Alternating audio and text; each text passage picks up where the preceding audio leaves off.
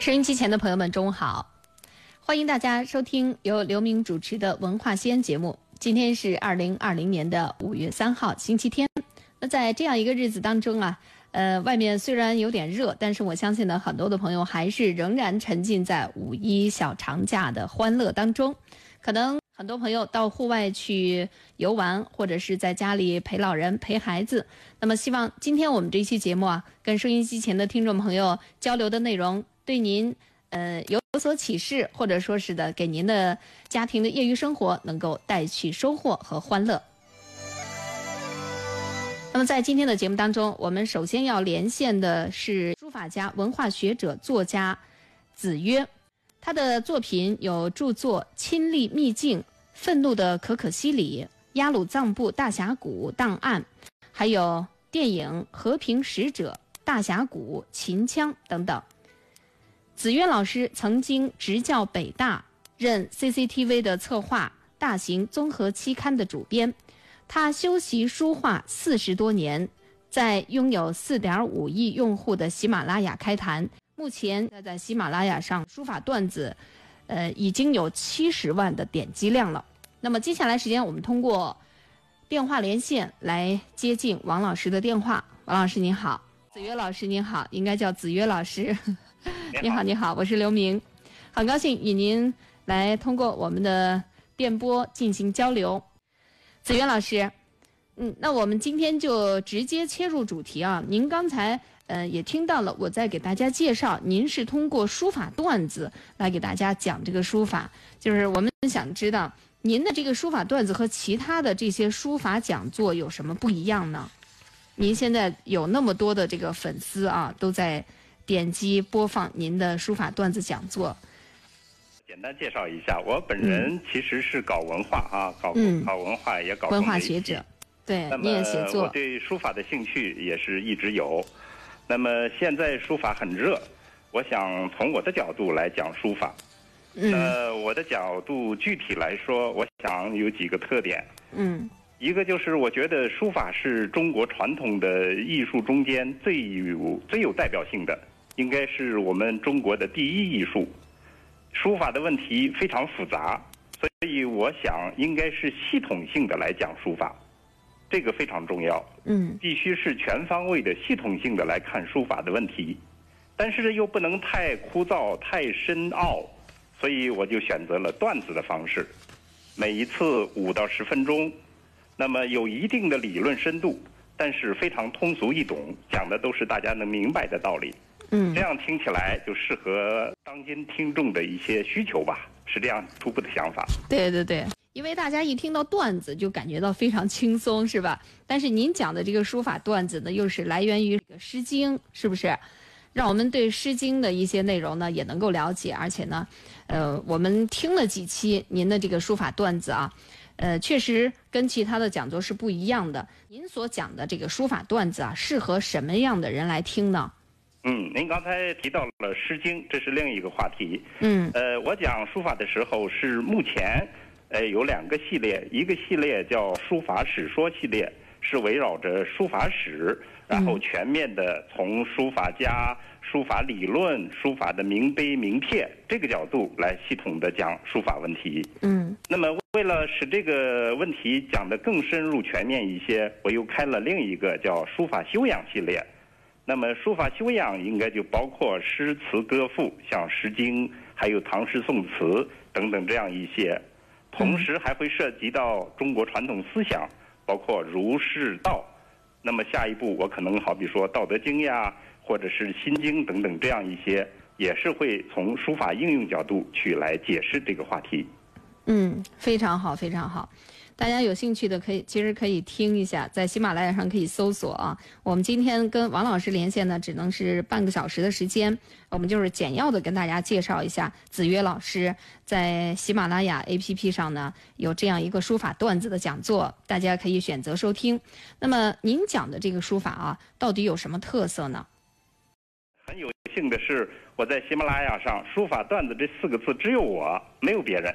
嗯。因为大家现在过于的把书法作为一个高深的文化，作为一种技能，而我不是这样想的。我认为书法是一个大众的也可以是很高端，也可以是非常专家的人在写。但是只要有文化的人，其实都应该写。从这个角度，普及更重要。我们现在需要把书法作为一种修养来看，所以我提了一个口号，它是一种书法的修养，而不是技能。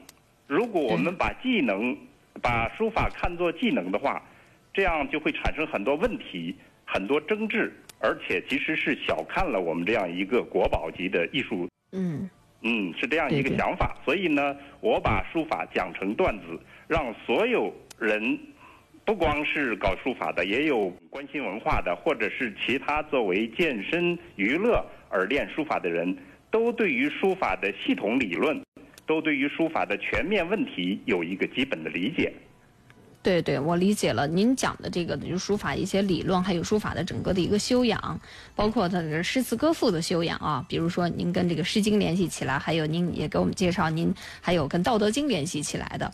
那么在呃这个过程中，其实呃我自己个人的理解就是，您讲的这个书法段子呢，不光是那些喜爱书法、热爱书法、在练习书法的人。可以来听，其实应该我们每一个炎黄子孙都应该来掌握一些书法方面的修养知识。是是这样子，我们要把书法作为一种文化修养来看。嗯，即使你不练书法，也应该能懂书法。是，而且懂了书法以后，你会从书法的角度，对于中国传统文化有一个深入的，而且又是鲜活的理解。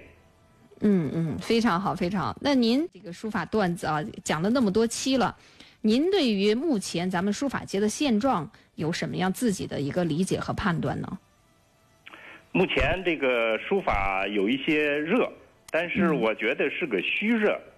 呃，一个是有很多基本的问题，现在有争执没有说清。呃，大家过于的拘泥于自己的利益、门派或者是一些实用的角度去操作这件事情。嗯。那么这对于我们的文化建设实质上是不利的。当然，这我主要是讲问他。好的一面是大家普遍重视了书法，现在每一个地区，几乎每一个县都有一大批人，甚至是专业或者半专业的人在练书法。嗯。可是，书法的问题实质上是我们文化中间作为文化的一种艺术哈，是最深、最复杂的一个问题。那么，如果不对这些问题的全面理论做一个清理的话，很可能会出现一些偏差误解。这也是这个书法圈子做培训的人经常讲的，说你练了以后就死路一条，就怎么怎么的。这样的话，可能对大家会产生一些困惑。我是希望想，书法其实门槛非常低，人人都可以学，但是书法是至高无上，永远都不会到顶。所以我们把它看作一种修养，这样更好理解一些。嗯，讲的真好。那么您的这个书法系列的课程啊，具体的计划是怎么列的呢？这个系列课程目前进行到什么什么程度了？您准备讲多少期呢？我这个计划，呃，一个是关于书法的核心内容区，就是书法。在练的过程中间，它包括很多技法问题，涉及到的名人名帖问题，涉及到的书体问题，涉及到的历史问题。我把这些都列成几个这个系列来讲，这个作为书法核心区的一些知识，然后再就是外围的知识，因为中国书法这样一个特殊的艺术，它几乎是纠结了中国传统文化的所有因素来书写。所以我们有必要清理一下这些知识与书法之间的关联。当然，这个事情很难做，因为系统性很大，而且有一些是很难讲的。好比说，我现在在讲《诗经》与书法之间的关系，这个在这个我讲课的时候，有的时候是煞费苦心，很难讲，因为这个之间要找到那么直接的联系，还是挺难。我们是作为一种间接的素养。其实来用《诗经》用诗词歌赋，可是如果我仅仅的一般性的来讲，它是个修养，你积累多少年以后才能用于书法，这样会大家会觉得呃抓不住这个呃抓手，呃好像也没什么用，所以我在每一次讲的时候，必须要讲到具体的点上，《诗经》与书法有什么关系？嗯，那么《道德经》将来我要讲的时候，也希望这样，就是直接对应它的关系，使大家是一般听众能感觉到真的有用。对对对，这样真好。就是我们很多人练书法的时候，练着练着就好像进入一个死胡同了，是吧？其实真正是要扩展那个呃书法修养，还是很不容易的。就是在于平常的日积月累。我觉得您这种形式非常好，就是让大家通过听听的方式，这样也省眼睛、省时间，是吧？比如说，呃，有些家庭主妇为了辅导孩子啊，他自己坐到旁旁边，也可以拿着耳机来听你的。呃，这个书法段子是吧？自己增长的一些修养，对孩子呢也是一个熏陶。还可以给孩子来讲，还有一些中老年人，呃，出去了或者是在家里头，都可以随时随地的来打开喜马拉雅的 APP 来听您的这个《诗经》段子、书法段子啊。对，嗯，非常呃有这个创意。还有一个考虑就是有一些新的想法，好比说我们西安。是一个文化底蕴非常深厚的地方。嗯，呃，我小时候记得，即使是穷乡僻壤，里面的对联都写得非常讲究，字写得非常漂亮。嗯，那么这个记忆犹深，所以我知道西安的这一方面是得天独厚的，有大量的人在练，即使不练的人也会关注。咱们这个每年这个几个大门城门上的对联，我年年都在看。嗯，呃，这些书家我也都认识好多。嗯，那么我也听到很多西安人每一年都在议论这个话题，那就是说，在我的老家西安，这个话题是一个热门，还和别的地方不一样，所以我觉得特别高兴。嗯，很想通过这样一个节目和更多的朋友结识和交流，呃，以此结缘吧。谢谢谢谢，哎呀，王老师，您说的真好。那么还有一个问题想问您啊，就是说，您的这个书法段子对于听众来说，核心的吸引力在哪里呢？核心的吸引力，我一个是把理论问题进行了通俗的理解，来讲讲一个理论，而不是那种高深的学者式的做法，嗯，是一种讲生活中间、人生中间一些基本道理的方法来解读这个理论，因为书法理论其实本身是很玄妙的，它很深。有的时候可能大家会不明白，但是一切的理论翻译成一些通俗的人生经验或者基本道理的时候，大家都可以听懂。这样我就可以帮助很多没有时间去翻那些深的理论、翻那些儒释道经典的人，来帮他打通这样一个关节，他会得到一些感悟，从而提升他对于书法文化的理解，也提升他对于书法训练中间。呃，这个上档次的一些需求。嗯嗯，对对对，您的这个书法系列课啊，具体的计划就是怎么去列的？就是呃，我们应该怎么去听？是中途听了就可以，还是说是最好是从头听呢？这个我现在发现，这个听众呃，因为喜马拉雅经常给我做一些分析哈，嗯，我发现不是我预想的那样。呃，我当然预想是大家有一个序列。但实质上，他们是根据各自的喜好，呃，有的时候从各种角度进入，有的时候选择的方式完全都是出乎我的意料的。那么不管怎么样，我现在抱着一个包容的态度，就是说我们在传播文化，个人的需求、各种的想法，以及他可能有一些客观原因，好比您刚才说的要看孩子啊、要工作啊、要什么，偶然听一听。那么我觉得这些都好。嗯，只要我们对这个东西感兴趣，只要我们在传递我们老祖宗留下来的这样一个国宝，我觉得都是好事情。对对对，比如说有一些老年人锻炼啊，他在家练着八段锦，他听着您的这个书法段子，其实也是非常好的，是吧？哪怕是带孙子呢，带着孙子然后听着，我就觉得现在这个手机啊，占用了我们太多的时间和精力。很多人呢都希望能够把自己的眼睛和自己的精力从查阅手机微信呀、什么刷朋友圈里头能够解放出。我另外想讲的就是说，书法其实大家老人可能都有这个意识，就是说它是一种健身养心的功效很浓啊，这个是一个对于成年人很有价值的一件事情。你的心浮躁，你的情绪不好，你的身体虚弱等等，通过这个书法来调整，那是非常好的一件事情，而且非常高雅。那么对于孩子，我觉得更大的意义在于培养一种传统文化的情感体验，我觉得这个最重要。我们国家的文化正在崛起，如果我们对传统文化不熟悉，不像对西方文化面包加西装那样熟悉的话，我们孩子慢慢将来就会产生一些呃鸿沟呀、障碍呀。我们文化崛起就会出现一些严重的问题。嗯，谢谢您，谢谢您说的真好。嗯，那么这个书法对我们普通人有什么特别的价值？有一些人可能觉得，哎，我就是一个普通人，我又不去当书法家，我为什么要去听这些关于书法的理论呀？或者是他像您讲的这个书法段子，对我有什么好处呢？练书法在当今，您觉得主要的意义是什么？是的，这个话题其实更为重要。嗯，呃，说白了，我们提倡书法，练习书法，应该说更大的意义在于熟悉我们祖国的传统文化。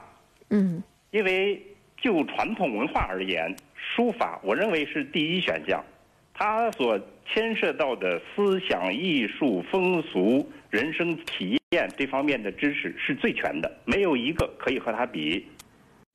所以，通过书法，您可以全面的体会中国传统文化。我们作为一个中国人，如果不不对书法有一点了解，那可能跟中国传统文化就割裂了。这个可能是意义最重大的一个地方。当然，您也可以把它作为一种呃能力来炫耀。作为一种基本素养来应付生活中间的需求，或者是作为一种教育孩子的手段方式，这些都没有问题。对，这也恰好证明书法的多面性。是是是，修身养性也可以锻炼身体，是吧？让我们能够静下来。嗯，多方面的，还有就是我们要继承我们的这个传统的文化，确实非常好。那么接下来时间当中，我来放一段录音。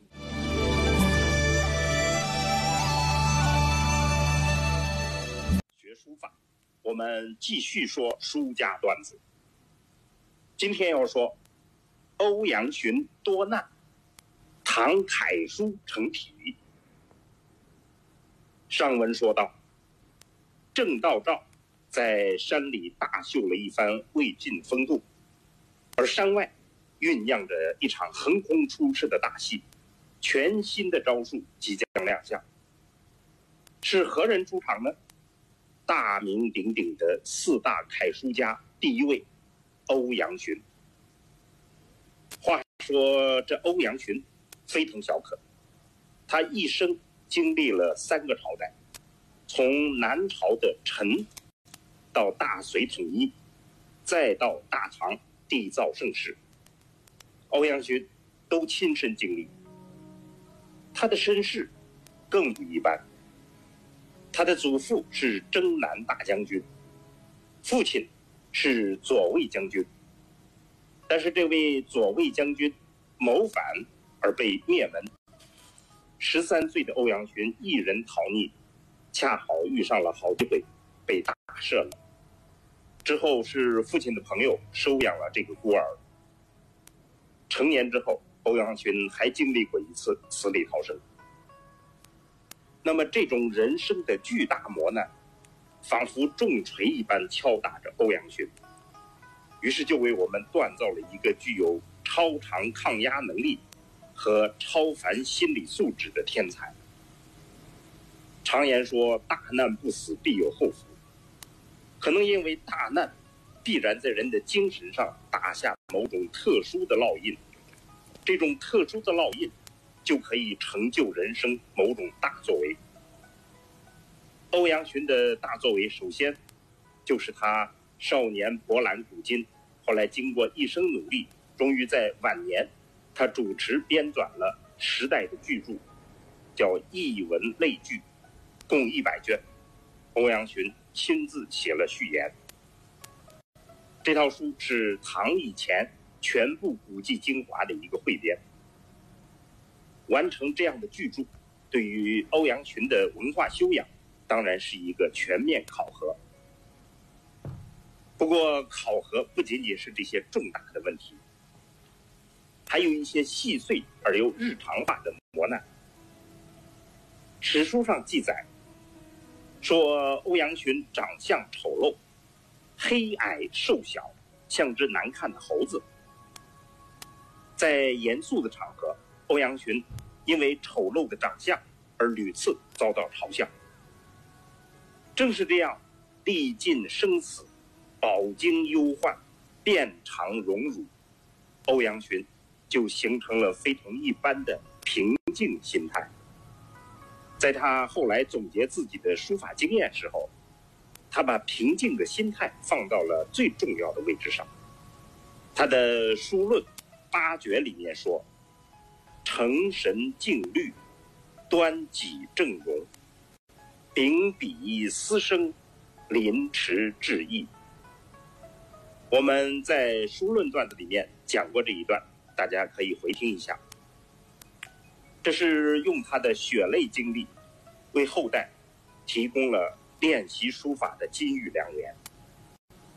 当然，这还不够，要成为书法史上里程碑式的人物，还需要无休止的苦练，以及疯狂的着迷。幸运的是，欧阳询的养父是一位文学家和书法家，那么常规的训练必不可少。欧阳询也真的把自己的全部投入了对于书法的痴迷。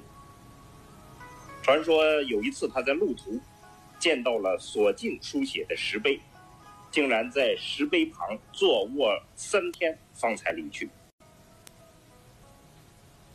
欧阳询天生的悟性、坎坷的命运、勤奋努力的精神，最终在书法上取得了杰出的成就。好了，朋友们，时间关系呢，我们今天先欣赏到这里。以后有机会呢，还将再次邀请子曰老师走进我们的直播间。嗯，子曰老师您好，希望您把这个书法段子呢能够坚持做下去，而且呢，希望能够让更多的朋友都能够了解到您所讲的内容，让更多的。不管是练习书法的朋友、爱好书法的朋友，或者是爱好文学的朋友，都能够了解您这个书法段子，它都讲了些什么，都能够受益于您所讲的书法段子。嗯，是的，我现在把这个事情看得很重，原来是呃还是抽的时间比较少，现在比较多的精力在做这件事儿，我觉得这个是一个好事情，而且是很有价值的。把我以前各个方面的积累都可以用得上的一件事情，嗯，所以这件事情我会一直做下去。好的，非常谢谢您。其实您的这个说法段子啊，就是讲给普通人听的，有趣又有料，但是呢，也有一定的专业的深度，是吧？非常感谢您接受我们今天的电话连线，再见。